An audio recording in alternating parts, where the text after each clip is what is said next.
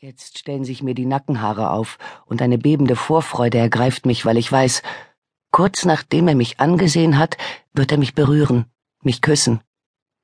Nun spüre ich seine Hand auf meiner Schulter und drücke meine Wange gegen seine Finger. Du weinst ja, sagt er. Ich schneide Zwiebeln. Ich lege das Messer ab und drehe mich zu ihm um. Weißt du eigentlich, dass Esther zurzeit nichts anderes ist als Mamis selbstgemachte Lasagne? Guck mir am besten zu, damit du weißt, wie es geht. Also, als erstes schneidest du die Zwiebeln. Claire. Greg hindert mich daran, mich von ihm abzuwenden und das Messer wieder in die Hand zu nehmen. Claire, wir müssen darüber reden, meinst du nicht? Er sieht so verunsichert aus, so verloren und gequält, dass ich am liebsten Nein sagen würde. Nein, wir müssen nicht darüber reden.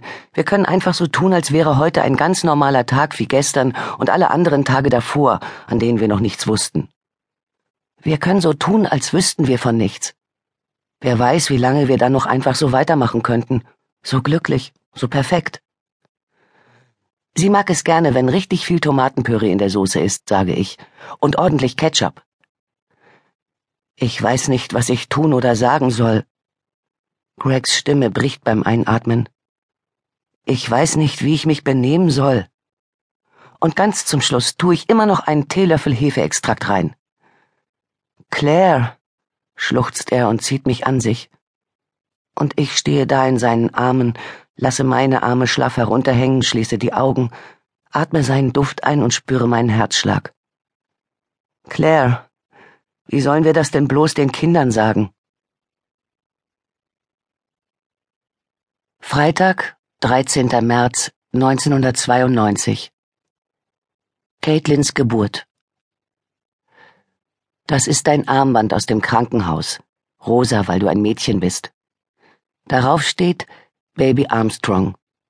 Sie haben es dir ums Fußgelenk gebunden und es ist immer wieder abgerutscht, weil du so winzig warst. Genau einen Monat zu früh warst du da. Eigentlich hättest du ein Aprilkind werden sollen ich hatte mir Osterglocken vorgestellt und blauen Himmel und launisches Aprilwetter. Aber du hattest beschlossen, einen Monat früher an einem nasskalten Freitag zur Welt zu kommen.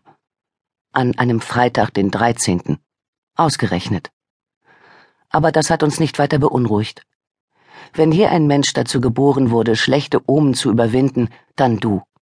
Und das wusstest du von Anfang an. Denn du hast die Welt mit einem Urschrei begrüßt nicht mit einem Plärren oder Jammern, sondern mit einem inbrünstigen, vorsätzlichen Schrei. So kam es mir vor. Wie eine Kriegserklärung. Wir waren eine ganze Weile allein auf uns gestellt, weil du ja viel zu früh kamst und deine Großmutter so weit weg wohnte. Die ersten sechs Stunden waren wir zwei also allein, du und ich.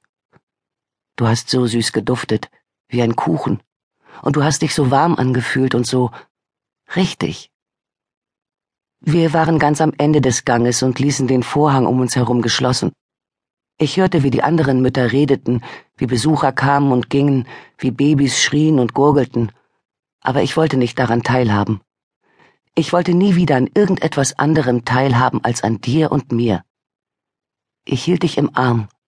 Du warst so winzig und zerknautscht wie eine Knospe, kurz bevor sie erblüht, und ich habe dich bloß angesehen, wie du da mit einer tiefen Falte auf der Stirn an meiner Brust schliefst, und dir gesagt, dass alles gut werden würde, weil du und ich zusammen waren. Wir zwei waren das gesamte Universum, und das war das Einzige, das zählte.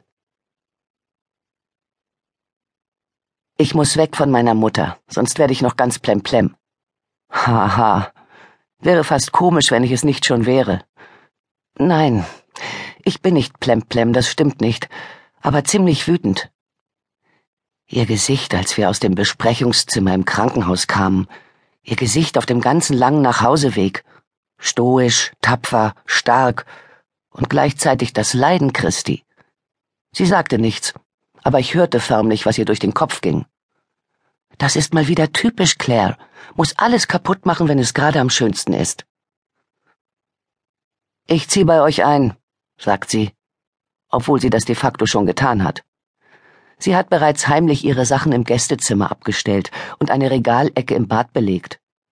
Dachte wohl, ich würde es nicht merken. Ich wusste, dass sie kommen würde, sobald sie es erfährt. Ich wusste es und